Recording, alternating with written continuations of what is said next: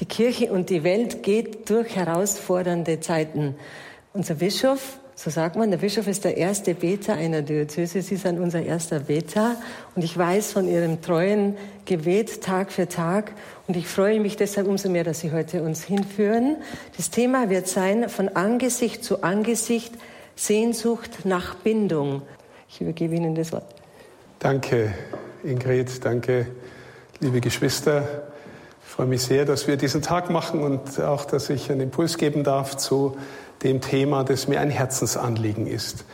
Wer heute schon sich mit den Texten der Heiligen Messe beschäftigt hat, der weiß, dass im Grunde diese beiden Themen, über die ich da spreche, also auf der einen Seite das Angesicht von Angesicht zu Angesicht und auf der anderen Seite das Thema Bindung im Grunde genommen in den Messtexten von heute vorkommen.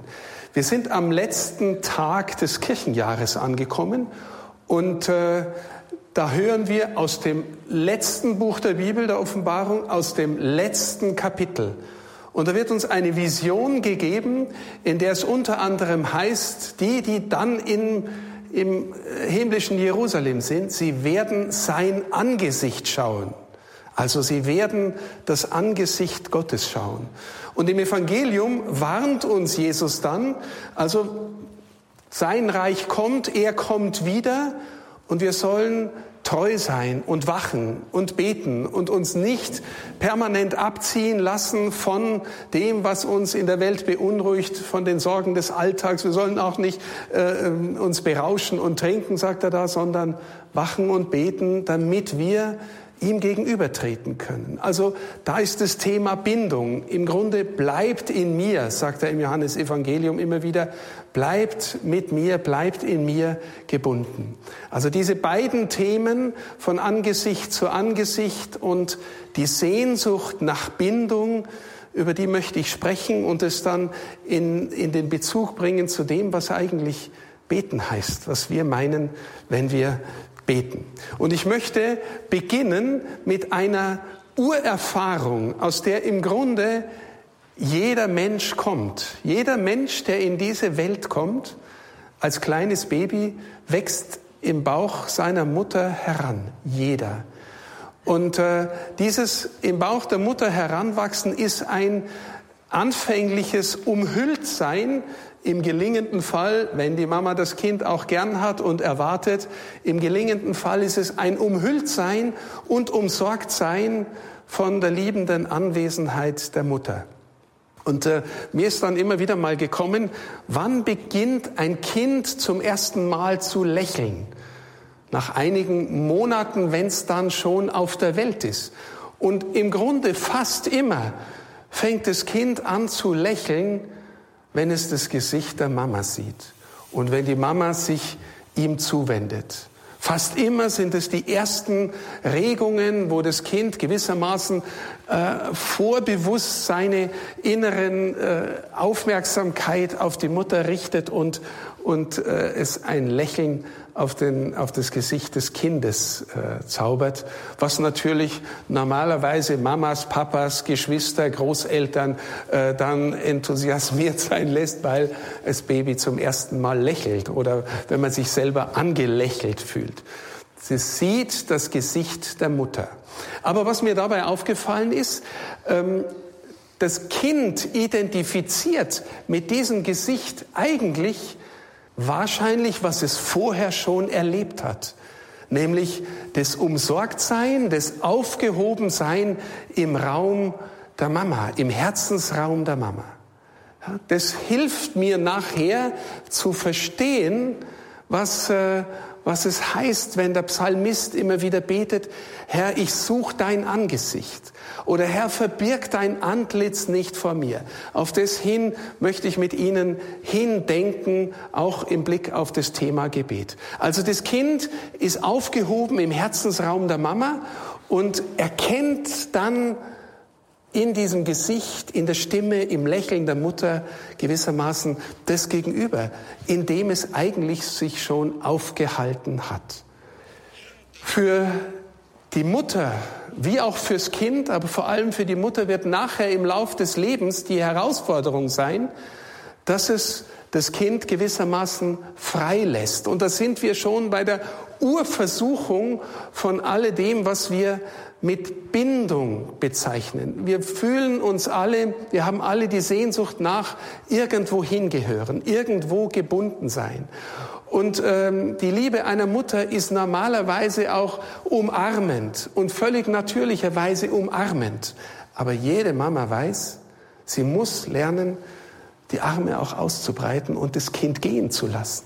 Das Kind gewissermaßen in die eigene Welt hinein zu erlassen, auch in die Herausforderungen und Gefahren dieser Welt, weil natürlich Welt nicht einfach nur schön und wahr und gut ist und liebevoll, sondern auch in der Welt, in der wir leben, ähm, bedrohlich, verletzend, auch durchzogen von Erfahrung von Leid, von Lüge, von Dummheit, von so vielen, was uns auch beschäftigt in der Welt. Aber wenn das Kind nicht losgelassen wird aus dieser Bindung, wenn die Bindung gewissermaßen besitzergreifend bleibt, dann wird weder die Mama noch das Kind eine Reifungserfahrung machen.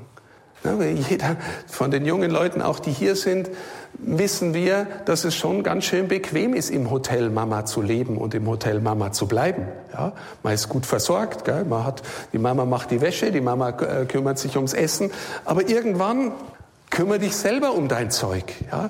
Geh raus in die Welt und, äh, und äh, das bedeutet nicht, meine Lieben, dass diese Bindung dann gewissermaßen weniger wird. Sie wird nur in einem bestimmten Sinn weniger, nämlich in diesem festhaltenden Sinn. Aber sie wird, wenn sie, wenn es in ein gutes Loslassen führt, wird sie reifer und tiefer. Also diese Spannung haben wir alle, wenn wir uns nach Bindung sehnen, dass wir dazu neigen, weil wir auch erlösungsbedürftige Menschen sind, dass unser, unser Gebundensein und uns binden wollen irgendwie tendiert, besitzergreifend zu sein. Ein zweites Beispiel sind auch, äh, wenn wir sagen, Menschen suchen ihren Partner, ihre Partnerin, das Verliebtsein. Man ist jetzt anders als beim Kind, das im, im Liebesraum der Mutter heranwächst, ist es eher so, dass, ähm, dass man über äußere Phänomene, Attraktivität, Schönheit, Eigenschaften ähm, sich angezogen fühlt. Man sieht in ein Gesicht und empfindet ein Gesicht als schön, empfindet die Person als schön, als attraktiv, als etwas, was mich anzieht. Aber jeder von uns weiß, meine Lieben, dass den anderen anziehend finden noch gar nicht bedeuten muss, dass ich mit dem nachher auch wirklich klarkomme.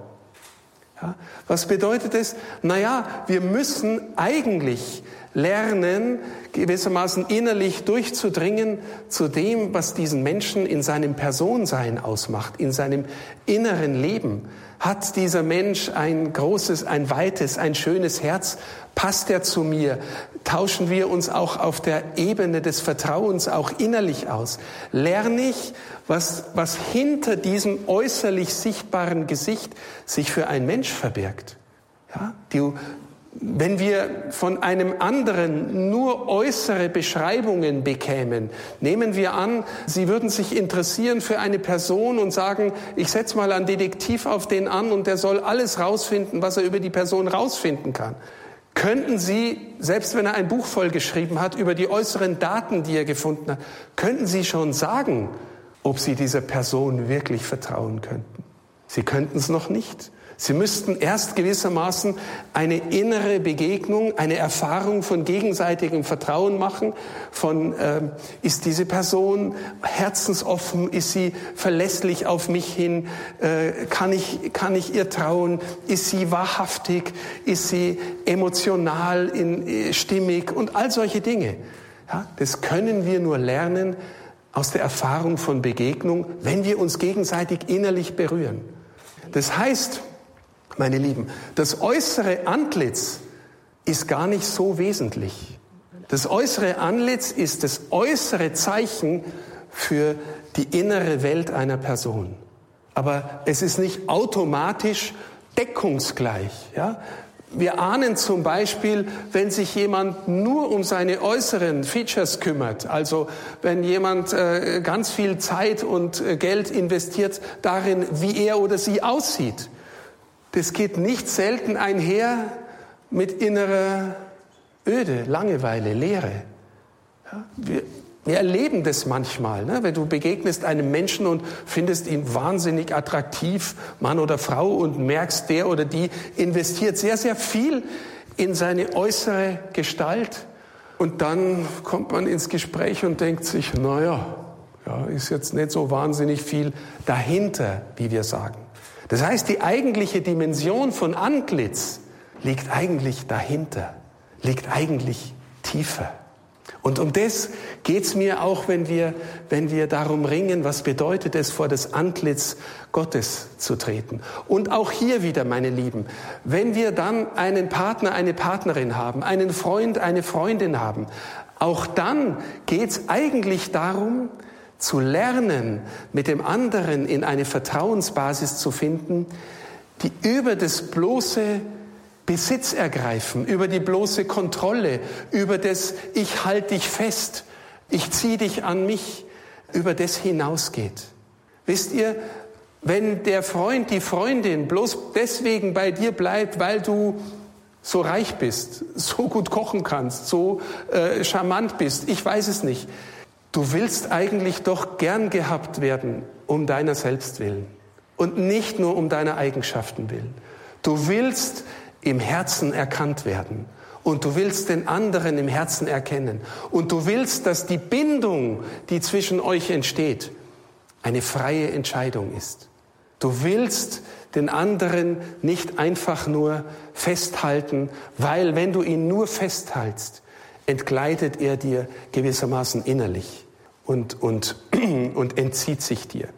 Ich habe mal die Erfahrung gemacht, beispielsweise, wo ich zwei ähm, Menschen auch begleitet habe und äh, die, die eine Person war sehr, sehr eifersüchtig auf die andere und irgendwie haben die keinen Draht mehr zueinander gefunden und ich bin zu ihm und zu ihr gegangen und wir haben miteinander gesprochen über den jeweils anderen, die Situation der Partnerschaft und ich habe irgendwie gemerkt, gell, die Eifersucht eines der Personen führt dazu, dass sie innerlich auf zwei verschiedenen Planeten leben dass sie innerlich nicht mehr zusammenkommen, weil einer der beiden den anderen im Grunde nur festhalten und an sich ziehen wollte. Dann machst du aus einer Person einen Gegenstand und die Person entzieht sich dir innerlich. Also die innere Seite ist die wichtigere Seite in der Frage, äh, was bedeutet eigentlich Bindung? Wenn du sagst, das ist mein Mann, meine Frau, das ist mein Freund, meine Freundin, was verbindest du mit diesem mein? Wie gehört dir der andere? Gehört er dir überhaupt? Wisst ihr, ich glaube, er gehört dir nur dann im tiefen Sinn, wenn du ihn nicht besitzen willst. Wenn du ihn nicht besitzen willst, dann fängt er an, dir in einem tiefen Sinn zu gehören. Aus freier Entscheidung. Also von hier auch wieder das Thema Angesicht hängt tiefer mit dem Inneren als mit dem Äußeren zusammen. Denk mal, warum Jesus nicht will, dass die Leute an seinen äußeren Zeichen hängen bleiben. Oh, er tut Wunder, er weckt Tote auf, er vermehrt Brot, er, er stillt den Seesturm, all sowas. Und Jesus entzieht sich eigentlich dem, dass die Menschen an seinen äh, Wundern hängen bleiben. Er will, dass sie sich in Freiheit für ihn entscheiden. Er will, dass sie, sie, dass sie ihn von innen her erkennen. Wichtiger Punkt nachher.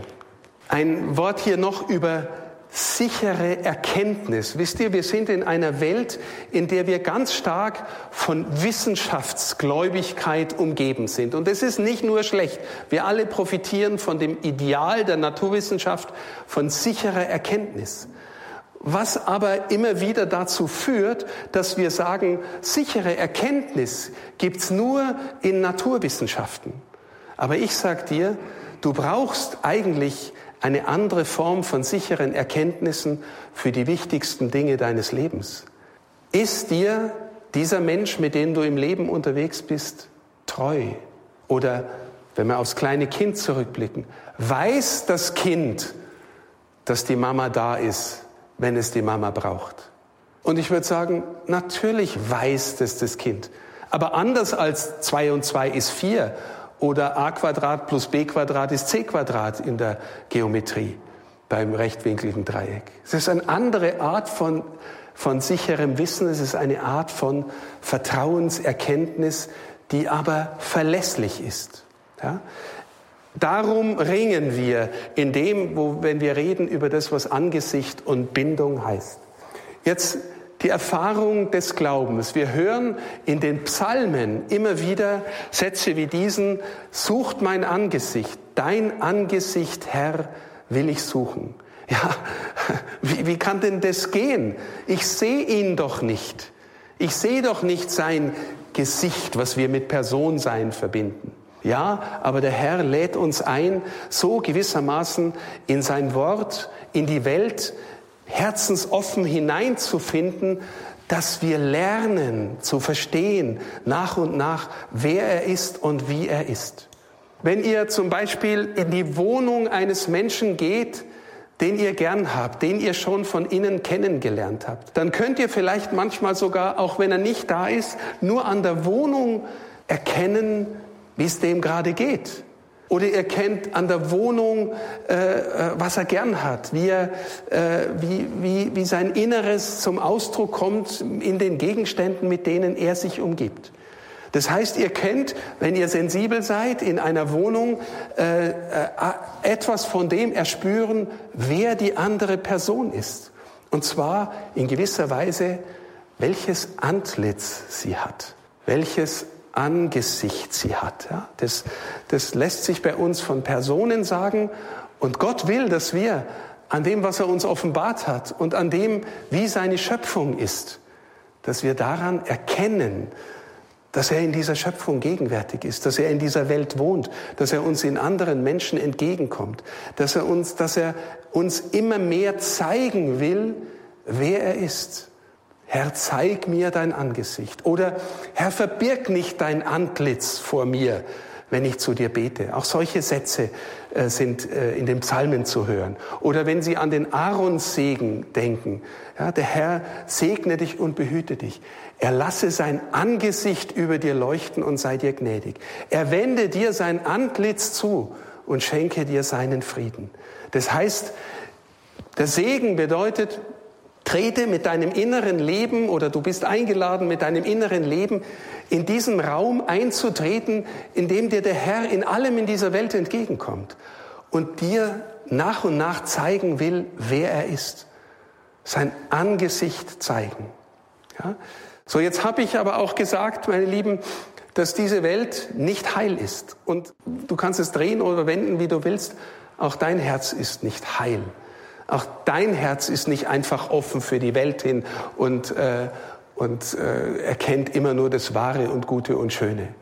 Und Jesus oder Gott sieht auch dein Herz und kennt dich durch und durch von Angesicht zu Angesicht. Also was bedeutet jetzt, dass, das, dass die Welt gebrochen ist, dass wir nicht automatisch schon aus, dem, äh, aus der Schöpfung und aus der Offenbarung, jetzt bin ich mal beim alten Bund, immer schon so gut erkennen, wer er ist und vor allem, dass wir lernen, treu zu sein, treu bei ihm zu sein. Die Geschichte Israels, in die hinein sich Gott offenbart, mit all seiner, mit seinem Gesetz, mit seiner Offenbarung, mit dem Tempelkult, den er dem Mose gibt, die ist mehr oder weniger eine Geschichte des Gelingens, weil sie, weil wir spüren, dass es immer wieder scheitert, dass es immer wieder in Katastrophen führt, dass Gott immer wieder sagt, ihr habt mich verlassen.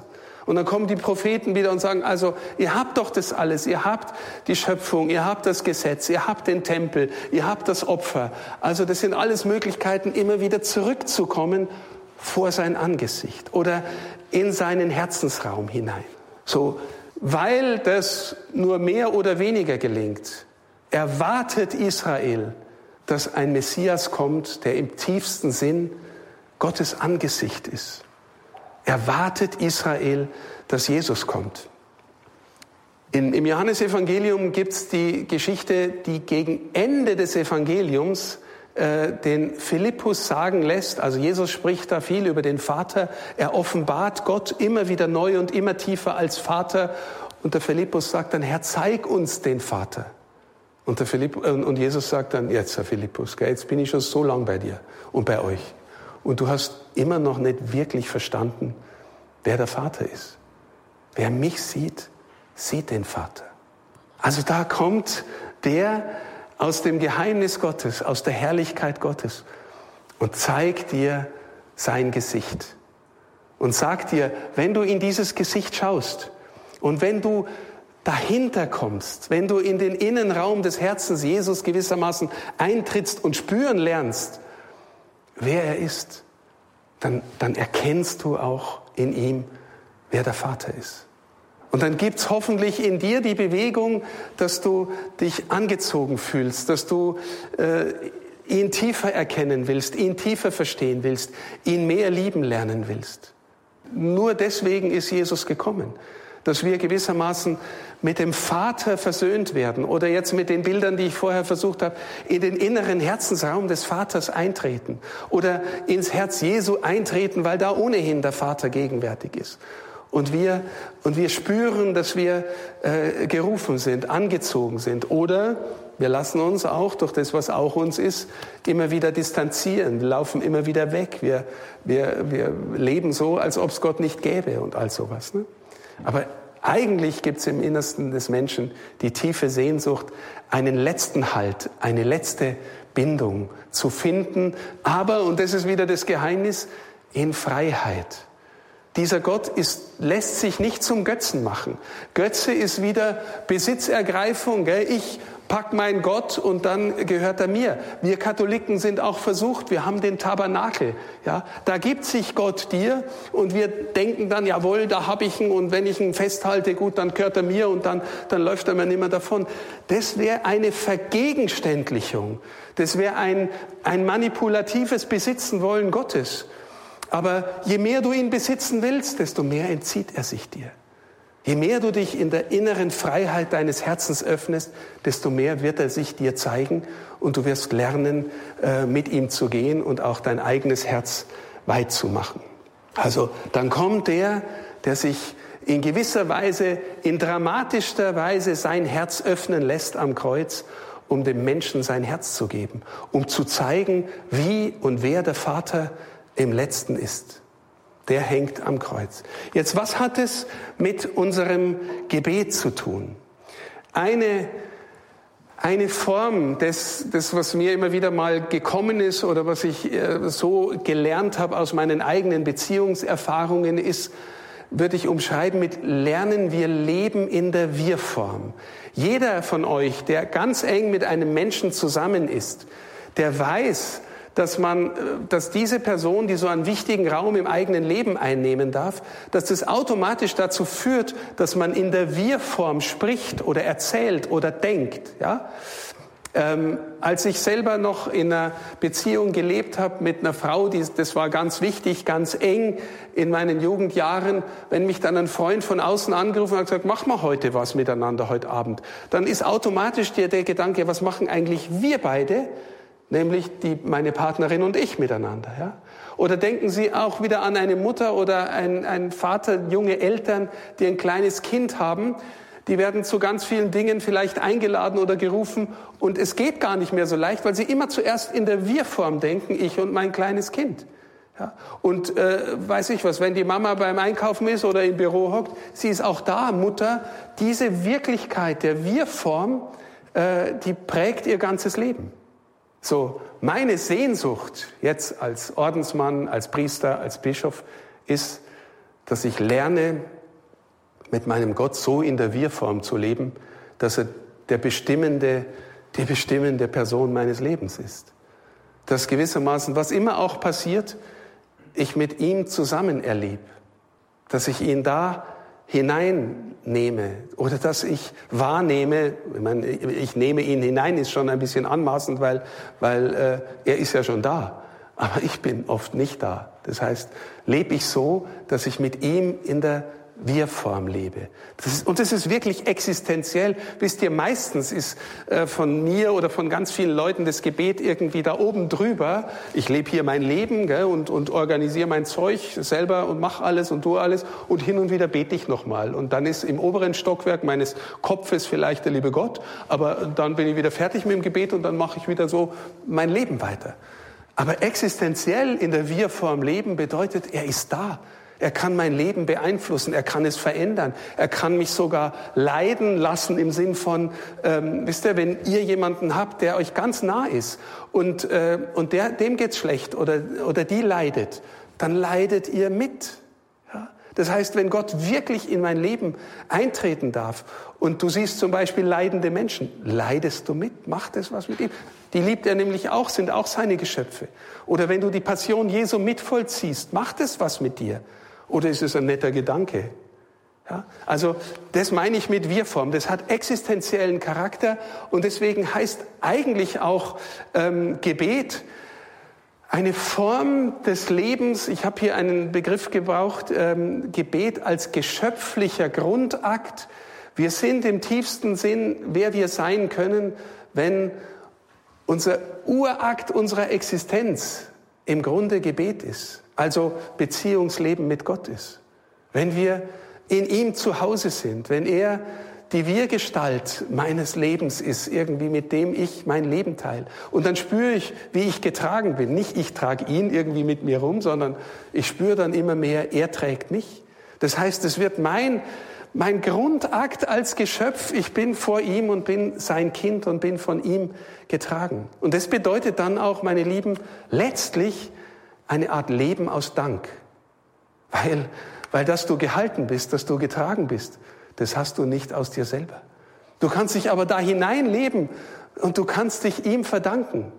Und du kannst auch gewiss sein, gell? ich, ich sage das jetzt in allen Krisen und allen Herausforderungen, die wir zurzeit haben, aber eigentlich in der Tiefe glaube ich, du bist gehalten und getragen, egal was in deinem Leben passiert. Egal was passiert.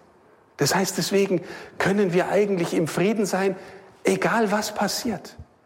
Was ist es für ein Geschenk, dass wir in dieses Leben aus Dank hineinfinden können? Dass es ein geschöpflicher, weil ich Geschöpf bin, Grundakt meines Lebens ist, der sich durchzieht. Die Grundmelodie meines Lebens. Wie wäre es schön, wenn wir so leben könnten? Und ich sage euch, beten lernen heißt lernen, so zu leben. Beten lernen heißt lernen, so zu leben. Deswegen heißt unsere tiefste Gebetsform, die wir heute Nachmittag hier auch feiern, Eucharistia, das ist die große Danksagung. Warum? Naja, er hat uns hineingeliebt in die Gegenwart des Vaters, dass wir mit ihm versöhnt sind und uns getragen wissen als Kinder Gottes. Eucharistia ist die große Danksagung. Leben aus Dank, geschöpflicher Grundakt über die Anbetung. Wir haben einen Kongress, der heißt Adoration. Da, möchte, könnte man ganz viel sagen. Ich möchte etwas über das Thema Augenhöhe sagen. Vielleicht spürt ihr schon, dass wir, ähm, wenn wir Gott in uns sprechen lassen wollen, wenn wir Gott in uns da sein lassen wollen, wenn wir seine zärtliche Sprache erspüren wollen, dass das eine bestimmte Haltung von uns verlangt in der wir nicht immer automatisch sind. Du musst, oder was heißt du musst, wir sind eingeladen, klein zu werden vor ihm. Wir sind eingeladen, still zu werden vor ihm.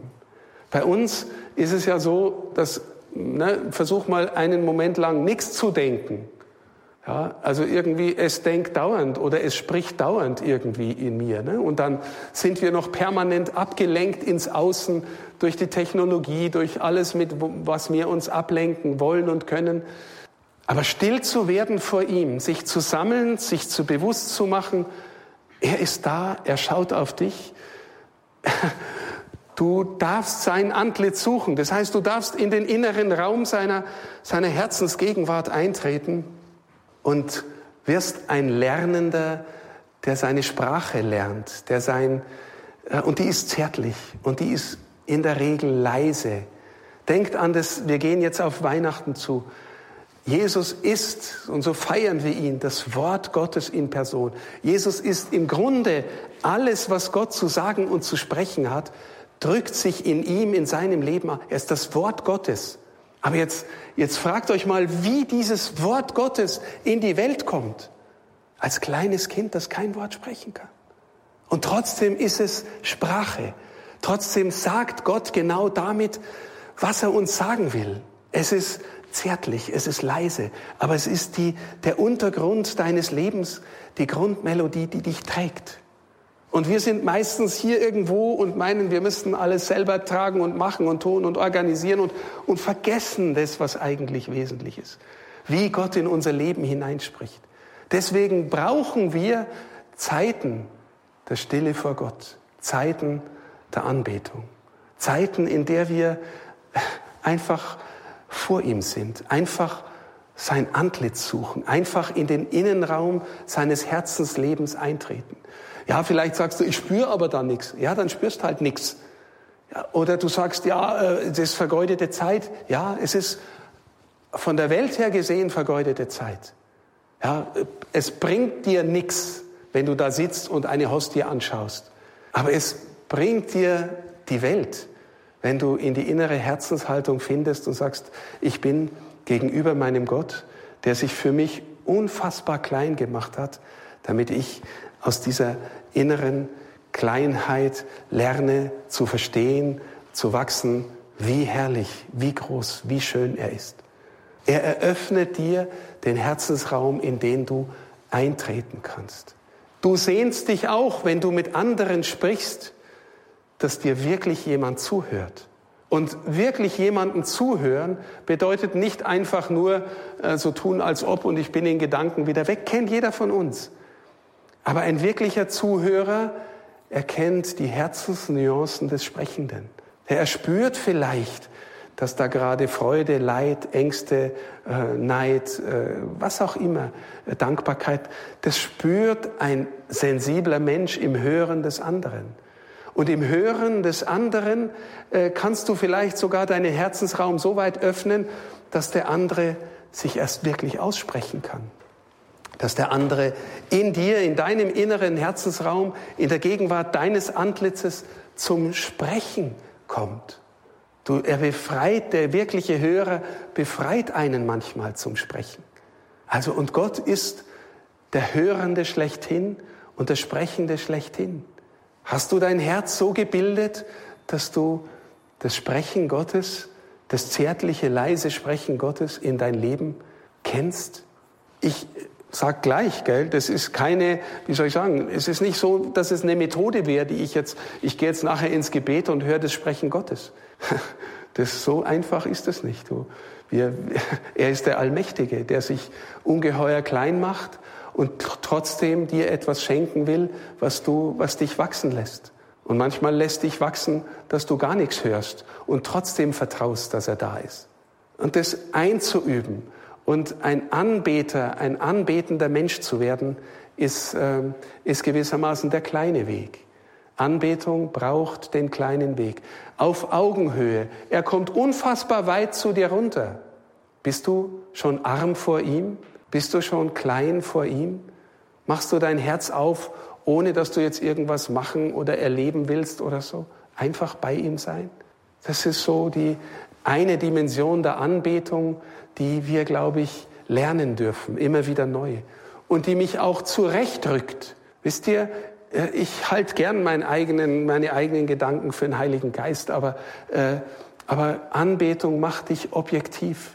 In der Anbetung bist du Gottes Geschöpf, bist arm vor Gott und, und du spürst hoffentlich immer wieder neu, dass er dich liebt, aber dass er deinen Mitmenschen und den anderen, den du vielleicht nicht leiden kannst, genauso liebt. Das macht uns objektiver und wir spüren plötzlich, dass wenn ich in der, in der Vertikalen bin, in der Beziehung zu ihm, in, eintrete in seinen Herzensraum, wie ich dann objektiver im richtigen Sinn werde, den anderen um seinetwillen lieben lerne auf ihn zugehen lerne. Deswegen Anbetung und der kleinen Weg. Ich habe hier noch über die Relevanz des Gebetes gesagt, die wichtigsten Dinge deines Lebens haben mit der Qualität deiner Beziehungen zu tun. Die wichtigsten Dinge deines Lebens sind nicht automatisch äh, der Beruf, den du ergreifst, ähm, äh, ob du nachher viel Geld hast, ob du materiell abgesichert bist. Die wichtigsten Dinge deines Lebens haben mit der Qualität deiner Beziehungen zu tun. Und die Qualität deiner Beziehungen hat mit der Fähigkeit zu lieben und zu vertrauen zu tun. Und lernen, den anderen aus der Besitzergreifung zu lassen, in die Freiheit zu lassen, so wie Gott dich in die Freiheit lässt. Und lernen, dich in Freiheit äh, ihm anzuvertrauen und aus diesem heraus auch anderen Menschen anzuvertrauen. Zu dir selbst, deine Beziehung zu dir selbst ist äh, da eingeschlossen, die Beziehung zu anderen und zu Gott. Und dann habe ich noch ähm, diesen Satz, die wichtigste Beziehung deines Lebens überhaupt ist auch nicht die zu den anderen. Die wichtigste Beziehung deines Lebens ist deine Gottesbeziehung.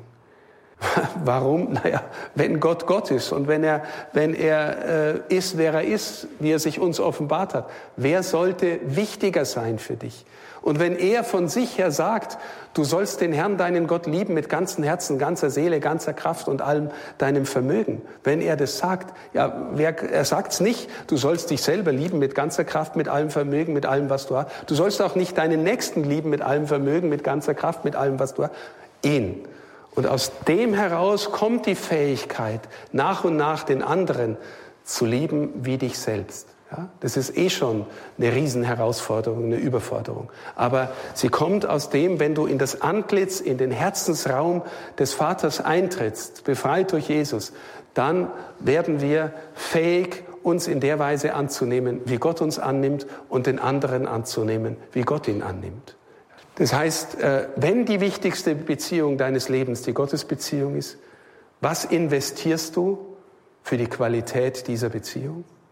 Und hier sind wir wieder bei dem Thema Anbetung. Ja? Ist er für dich Gott als Gott? Bist du für, vor ihm umsonst in der Liebe, die, die, die dir jetzt gerade nichts bringt, wo du trotzdem Zeit für ihn verschwendest, weil du ihn liebst? Liebe verschwendet sich immer, weil du, weil es dir auch gerade nichts bringt, aber du mit ihm sein willst, weil er sich klein gemacht hat für dich, damit du wächst, weil er Gott ist und unfassbar herrlich und groß ist. Sind es Motive, die uns hinführen zu ihm ins Gebet? Und je mehr du das tust, desto mehr wirst du spüren, das Gebet wird im Grunde das, was dich am intensivsten trägt. Und du wirst spüren, dass die Feier der Eucharistie, die Feier der Sakramente sich auch nährt und mitgetragen wird von deinem Gebet. Und umgekehrt, natürlich, die Eucharistie wirkt wieder zurück auf deine Fähigkeit zu beten. Was investierst du für die Qualität deines Gebetes? Ein Punkt noch, wenn dich dein Gebet auf lange Sicht nicht verändert, dann ist vermutlich mit deinem Gebet ähm, etwas nicht richtig. Was meine ich damit? Naja, es gibt auch äh, Formen des Gebetes, die gewissermaßen sich schwer damit tun, vor das Antlitz Gottes zu kommen, in den Herzensraum Gottes hineinzukommen. Auch, das kenne ich auch selber, das kennt wahrscheinlich jeder von euch. Du bist im Gebet ganz bei dir und kreist um deine Fragen und deine Gedanken. Aber, wie die kleine Therese von Lisieux sagt, Gebet ist Erhebung des Herzens zu Gott. Also, bitte ihn, dass du immer wieder über dich hinauskommst und dich innerlich auf ihn hin orientierst, dass du ähm, auf ihn hin gesammelt bist. Das wird dir nicht immer gelingen, aber diese Bewegung, die verändert dich, die macht dich seinem Herzen ähnlicher. Das, was der Mensch wirklich liebt im richtigen Sinn, das macht ihm dem ähnlicher, ähm, den er liebt. Deswegen, je mehr du lernst, Gott zu lieben, ihm zu vertrauen, desto mehr wirst du ihm ähnlicher. Also die Frage ist immer wieder neu, ist mein Gebet wirklich auf ihn gerichtet oder ist es jetzt eine Zeit, die ich einfach so für mich nehme, damit ich meinen Gedanken nachhängen kann? Ist auch nicht schlecht, du darfst auch im Gebet deinen Gedanken nachhängen, aber mach dir immer wieder neu bewusst, dass du vor ihm bist. Denn beten lernen bedeutet im Grunde lieben lernen. Beten lernen bedeutet lieben lernen. Und was ist das Ziel unseres Lebens, was uns am meisten Sinn schenkt und Tiefe und Freude? Wenn wir liebende Menschen sind. Und es kommt von ihm. In diesem Sinn, danke für eure Aufmerksamkeit und noch einen schönen Adoratio-Tag, wo es nicht einfach nur um Informationen über Gebet geht, sondern wo wir schon eingetreten sind in den Raum, der uns einlädt, mit ihm in Beziehung zu treten, in die wichtigste Beziehung unseres Lebens. Gottes Segen. Vielen Dank, Bischof Stefan, für Ihren inspirierenden Vortrag. So, ich habe den Raum gewechselt. Ich sitze jetzt in der La Cantina. Wir haben hier ein kleines Online-Studio aufgebaut. Und wir wollen jetzt unserem Bischof einige Fragen stellen. Es ist immer noch möglich, auch Fragen zu stellen über YouTube und auch über den Instagram-Kanal. Und eine erste Frage, Herr Bischof, die ich Ihnen stellen möchte, ist die Frage, wie hat Sie Ihr Gebet über so viele Jahre verändert? Wie spüren Sie persönlich die Veränderung durch Ihr Gebet? Gute Frage. ähm, ich glaube, ein Punkt ist, ähm, man wird sich viel mehr im Gebet und, und im Leben, im Lauf des Lebens seiner eigenen Grenzen und seiner eigenen Hinfälligkeit und Durchschnittlichkeit bewusst. Also ich kann so gut nachvollziehen, was der Paulus sagt, wenn er davon spricht, dass er in seiner Schwäche äh, ist Gott stark oder ist Gott lebendig oder ist Gott, äh, kann Gott seine, seine Gnade entfalten. Also weil in mir ist auch der alte Adam, der herrschen will, der äh, regieren will, der auch äh, der Regisseur und Hauptdarsteller seines eigenen Lebens sein will. Und zu verstehen, übrigens auch in der Verkündigung, dass das Entscheidende wirklich er macht. Wissen Sie, ich sage ein Beispiel jetzt unmittelbar auf diesen Vortrag bezogen. In mir gibt's die Seite, die sagt, boah, der Bischof redet jetzt toll daher und hoffentlich bekehren sich jetzt viele und dann kann er sagen, ganz viele haben sich bekehrt. Das ist der eigene Größenwahn und, äh, und zu spüren, dass es nicht so passiert, wie ich mir das einbilde, auf der einen Seite, aber auf der anderen Seite zu merken, wenn wirklich was passiert, dann wirkt er das. Und dann bin ich nur, nur irgendwie jemand, durch den das durchläuft. Die Mutter Teresa hat immer gesagt, ich bin nur das Kabel, er ist der Strom. Ja? Also äh, sagen wir mal, zu lernen, dass man nicht mehr bestenfalls Kabel ist, das macht Gebet. Ja? Ähm, und dann merke ich schon auch, glaube ich, dass, äh, dass es eine Seite gibt, die, die, wo ich geduldiger geworden bin oder, oder hm, hoffentlich auch ein bisschen barmherziger mit, mit den Fehlern anderer, weil man, weil man seine eigenen Fehler auch versteht. Hm, vielleicht nur das angedeutet. Danke, Bischof Stefan, für die erste Antwort der Frage. Jetzt übergebe ich der Kathi Hauser. Sie hat einige Fragen gesammelt. Bitte, Kathi, du hast das Wort. Ja, danke schön. Wir haben ein paar Fragen auf YouTube und Instagram bekommen. Die erste wäre, woran erkenne ich, ob mein Gebet aufrichtig ist oder wann es verzweckt ist? Ist Gebet nicht oft ein um sich selbst kreisen, wo es darum geht, dass es mir persönlich besser geht? Ja, also zunächst einmal, das darf auch sein. Ja, das darf auch sein, dass, dass äh, Gott will, dass wir mit allem zu ihm kommen. Und wenn, wenn die Metapher vom kleinen Kind äh, stimmt, das kleine Kind äh, möchte, dass es ihm gut geht. Und wir, wir wollen auch, dass wir glücklich sein können. Aber ein Punkt zum Beispiel, was die Aufrichtigkeit macht, ist, ist die Fähigkeit zur Treue. Also, wisst ihr, wenn wir, wenn wir nur beten, weil uns danach ist, und wenn wir uns dann gerade gut fühlen und wenn wir gerade so in Stimmung sind, dann ist die Gefahr, dass wir vor allem uns selber suchen, groß. Wenn wir uns, sagen wir mal, eine bestimmte Zeit nehmen am Tag und versuchen darin treu zu sein, und, äh, und das gelingt uns. Wenn du es tust, dann werde ich dir versprechen, das ist nicht immer nur Fun. Das ist manchmal Anstrengung und, und du bist müde und, und du bist trotzdem da. Warum? Weil es dir um ihn geht, um, um in der Treue zu bleiben. Äh, das ist ein Kennzeichen, glaube ich, dafür, dass Gebet ehrlich ist. Und wenn wir dann auf uns selber schauen, ja, ich habe zum Beispiel wirklich das Geschenk, dass ich in einer Gemeinschaft leben darf mit Menschen, die auch am Gebet und am geistlichen Leben interessiert sind und wir stärken uns darin gegenseitig. Deswegen, ich, ich, ich kenne Priester, hauptamtliche Frauen und Männer in der Kirche, wo jeder weiß, das Thema Gebetsleben da muss ich hinschauen. Das Thema Gebetsleben ist äh, herausfordernd. Und man meint dann immer, ja, ich bete ja eh und so.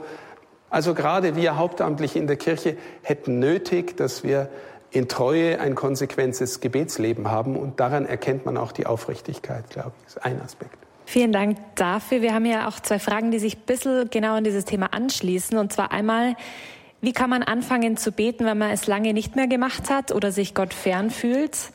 Und an Sie persönlich, Herr Bischof, wie gelingt es Ihnen immer wieder aufs Neue, Ihren inneren Schweinehund zu überwinden, gerade in aller Trockenheit? Ja, also das, das Zweite tatsächlich eben auch, äh, äh ich versuche mir bestimmte Dinge vorzunehmen und dem treu zu sein. Äh, das ist manchmal auch nur Pflicht. Ne? Und äh, äh Vieles in unserem Leben ist nur Pflicht. Also zum Beispiel, wenn du dir jeden Morgen den Wecker stellst und der relativ früh läutet, äh, dann tust du es deswegen, weil du deine Pflicht erfüllen willst und nicht, weil, weil es dich danach drängt, früh aufzustehen. Aber hoffentlich hast du durch diesen Gesetzesakt, der Wecker klingelt, du musst aufstehen, hoffentlich findest du auch in das Gefühl, eigentlich ist ganz gut, dass ich früh aufgestanden bin, habe ich mehr vom Tag, der Tag und so weiter. Ne? Also so, ich versuche treu zu sein in meinem Gebet und, äh, und habe Gott sei Dank eben Menschen, die das mit mir tun, die mit mir beten. Das ist auch eine sehr starke Hilfe und ähm, das führt auch durch Trockenheit. Und interessanterweise, wenn ich mich über die Frage über die Frage nachdenke, was bringt mir Frieden? Ich habe immer wieder den Eindruck, selbst wenn sich in meinem Gebet nichts tut, keine großen Gefühle, Trockenheit oder abgelenkt, was auch immer, ich gehe eigentlich immer im größeren Frieden wieder aus der Gebetszeit raus. Das ist, äh, das ist wirklich eine, eine gnadenvolle Erfahrung, die ich machen darf. Wie gelingt es einem? Also vielleicht zunächst äh, bitte Gott, dass er die Sehnsucht in dir weckt, äh, ein betender Mensch werden zu wollen. Äh, das ist dann auch schon Gebet. Wenn du sagst, oh, pff, keine Ahnung, wie soll ich das machen, kannst du sagen, Herrgott, hilf mir, zeig mir, wie ich, äh, wie ich beten kann. Und dann äh, fang einfach an, äh, mit, äh, mit einer kleinen Gebetszeit am Tag. Nehmen wir mal an, für viele Menschen ist wahrscheinlich schon 10 Minuten, 15 Minuten eine riesige Herausforderung. Ähm, aber du kannst diese 15 Minuten auch gestalten. Du kannst äh, mit dem Kreuzzeichen beginnen. Du kannst dir bewusst werden, er ist da, er schaut auf dich, du bist sein geliebtes Kind. Du kannst einen Moment der Stille sein, du kannst äh, danken für das, was dir in diesem Leben äh, alles Gutes geschenkt worden ist. Du kannst vielleicht für jemanden beten in deiner Nähe, dem es schlecht geht. Du kannst dir eine Schriftstelle hernehmen und die kurze Schriftstelle in der Jesus agiert, in der Jesus handelt und dann dich hineinversetzen in die Szene und mit Jesus in ein inneres Gespräch kommen.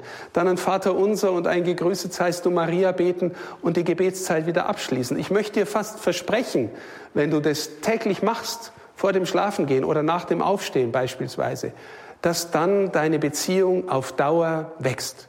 Da bin ich fast, fast sicher, dass das so passiert und dass du ein Mensch wirst, dem die Menschen nach und nach anspüren, dass du ein betender Mensch bist. Also vielleicht so. Danke dafür. Eine weitere Frage bezieht sich auf das Beten in Gemeinschaft. Was kann einer Pfarrei helfen, ins Gebet zu finden oder gemeinsam beten zu lernen? Also ich glaube, die, die besten Zeuginnen und Zeugen sind selber betende Menschen. Also wenn, wenn der, der Priester einer Pfarrei oder die Hauptamtlichen oder einige Ehrenamtliche zeigen, wie wichtig ihnen das Thema ist, und, äh, und auch, wisst ihr, ein, ein Punkt ist auch die Frage nach der Realpräsenz glaube ich wirklich, dass Gott real gegenwärtig ist in meinem Leben und dass ich einen Zugang dazu haben kann. Also wenn es dafür Zeuginnen und Zeugen gibt, die, die davon erzählen können, dass ihr Leben durch Gott verändert worden ist, dass Gebet ihr Leben verändert hat, dann, äh, dann dann ist es meistens der entscheidende Impuls. Und dann braucht man noch den Mut, gewissermaßen ein Setting zu finden dafür, dass, es, dass man sagt, treffen wir uns und beten wir miteinander in der Weise oder in der, machen wir die Anbetung, beten wir in der Tissé-Form, beten wir den Rosenkranz miteinander. Gibt ja äh, unendlich viele Formen, viele davon sind in, in Pfarreien schon eingespielt, aber, ähm, aber Sehnsucht nach Gebet wecken braucht betende Menschen, die, die Zeuginnen und Zeugen dafür sind. Ja. Herr Bischof, Sie waren ja vor kurzem in den USA und wir haben eine Frage dazu, nämlich hat Sie die Reise in die USA auch in Bezug aufs Gebet verändert? Verändert vielleicht nicht, aber es hat mir gewissermaßen äh, Perspektiven gegeben, einerseits in der Frage, warum bei uns die Situation so schwierig, so herausfordernd ist, was das Thema geistliches Leben, Spiritualität angeht und warum es in Amerika durchschnittlich, aus meiner Sicht, wenn ich die katholische Welt dort anschaue, durchschnittlich anders ist. Ähm, das hängt damit zusammen, dass wir in unserem Land einerseits sehr stark volkskirchlich geprägt sind, was nicht schlecht ist. Ich bin auch ein Kind der Volkskirche und viele von uns sind Kinder der Volkskirche und da hineingewachsen. Aber wir spüren, mit dem Druck der Gesellschaft wird auch Volkskirche mit dem Säkularisierungsdruck der Gesellschaft wird Volkskirche tendenziell immer oberflächlicher und die, die Maßnahmen, um einen Menschen hinein zu sozialisieren in, die, in den Glauben der Kirche, ins Gebetsleben, in die Gemeinschaft, die werden immer schwächer, weil sie halt äh, als Automatismen gelebt worden sind. In Amerika, das Land selber ist entstanden, auch schon mal am Anfang aus dem Impuls Religionsfreiheit. Da sind Menschen hingekommen, die auch aus religiösen Gründen nicht zu Hause bleiben wollten und haben dieses Land gewissermaßen sich zu eigen gemacht, auch mit stark religiösem Impuls. Und es gibt eine Vielfalt auch von christlichen Denominationen, Gemeinschaften, Glaubensformen. Deswegen haben die Amerikaner viel weniger Probleme als wir, sich auch als Katholiken zu profilieren und zu sagen, bei uns Katholiken gehört das Leben mit den Sakramenten, Gebet, Messe und so weiter, gehört dazu. Bei uns tendiert der Katholizismus dazu, ein bisschen, ich sage immer, Beschwichtigungskatholizismus zu werden. Ja? Irgendwie, wir sind alle noch dabei, die in der Kirche, die machen so viel Soziales, deswegen gehören wir dazu, aber das mit dem Glauben, das ist jetzt irgendwie mir fremd geworden.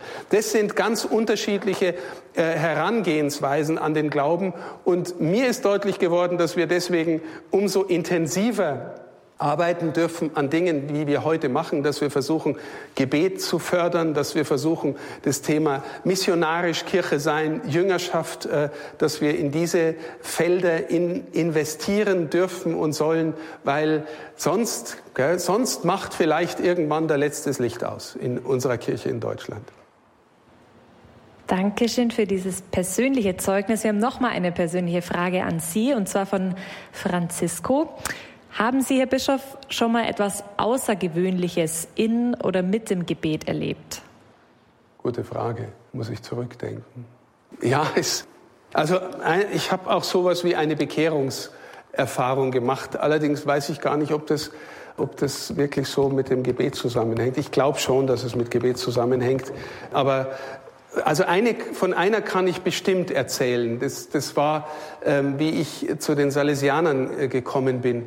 Ich war ähm, in einer Zeit, in der ich gewusst habe, mein Leben muss ich zur Verfügung stellen. Das war so eine erste äh, Erfahrung nach einer intensiven, langen Suche. Da war ich Ende 20.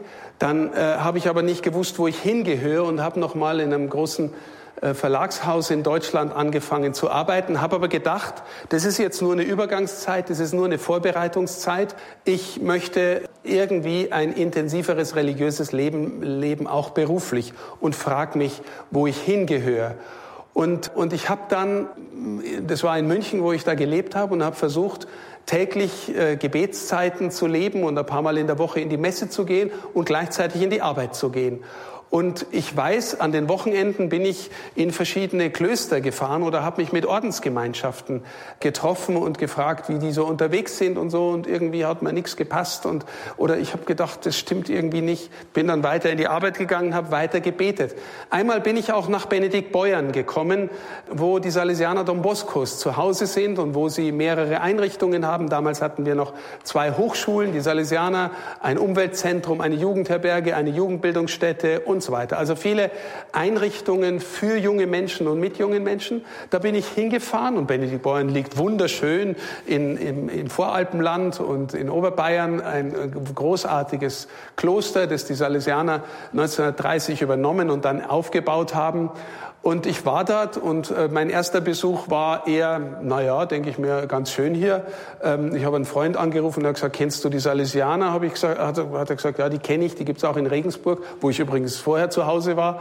Ähm, aber die machen so viel mit Lehrlingen und so. Ich glaube, das ist nichts für dich so. Gell? Und dann, äh, dann habe ich gedacht, okay, dann ist das nichts für mich. Dann habe ich gesehen, sie haben eine Hochschule und so. Und dann habe ich mir gedacht, ja, die Jesuiten, die haben wahrscheinlich die bessere, gell? Irgendwie so größenwahnsinnig. Und, aber ich bin dann noch in den Klosterladen gegangen und habe mir eine kleine Biografie von Don Bosco gekauft. Und die lag dann wochenlang auf meinem Nachtkastel. Ich habe sie nicht angerührt. Aber in einer dieser Gebetszeiten kam dann irgendwie wie ein Film, was ich in meinem Leben alles mit jungen Menschen gemacht habe oder mit ihnen zu tun haben wollte. Also ich weiß noch, dass ich meiner äh, damaligen äh, Partnerin, das war zu dem Zeitpunkt schon nicht mehr meine Partnerin, aber ich habe hab der immer erzählt, also wenn ich nicht Journalist geworden wäre, Erzieher, Pädagoge mit Kindern, mit Jugendlichen, das wäre eigentlich ein super Beruf. Oder äh, als ich in England studiert habe, habe ich äh, sofort immer eine Gruppe von jungen Leuten um mich herum gehabt. Ich war ein bisschen älter als die anderen und wir haben übers Leben und über den Glauben und über was geredet und so weiter. Und, oder ähm, ich, hab, ich war bis zu meinem 18. Lebensjahr Gruppenleiter, Jugendgruppenleiter und so weiter. Das lief wie ein Film ab. Und dann habe ich dann habe ich gedacht, das ist ja komisch, jetzt musst du doch mal diese kleine Biografie von Don Bosco anschauen. Und dann habe ich wirklich, schlage ich das Ding auf und das Erste, was ich gelesen habe, war, dass Don Bosco in seiner Kindheit und Jugend als eine Art Gaukler unterwegs war und versucht hat, äh, damit auch äh, Kinder und Jugendliche gewissermaßen, der Eintrittsgeld für seine Gaukelei war immer ein Vater Unser und ein Ave Maria. Also er musste, wollte sie irgendwie zu Gott führen. Und das war das Erste, was ich gelesen habe. Und ich war zu der Zeit noch ein, eine Art jonglierender Clown, also ein Gaukler, der, äh, ich habe damit ungefähr die Hälfte meines Studiums verdient. Und das habe ich gelesen und dann habe ich das ganze Ding durchgelesen und habe gewusst, da gehöre ich hin. Und äh, deswegen bin ich Salesianer Don Boscos geworden. Und das war echt eine Gebetserfahrung. Vielen Dank, Herr Bischof, für die Antwort Ihrer Fragen, auch sehr persönlich. Danke, Kathi, für die Moderation und den Empfang der Fragen.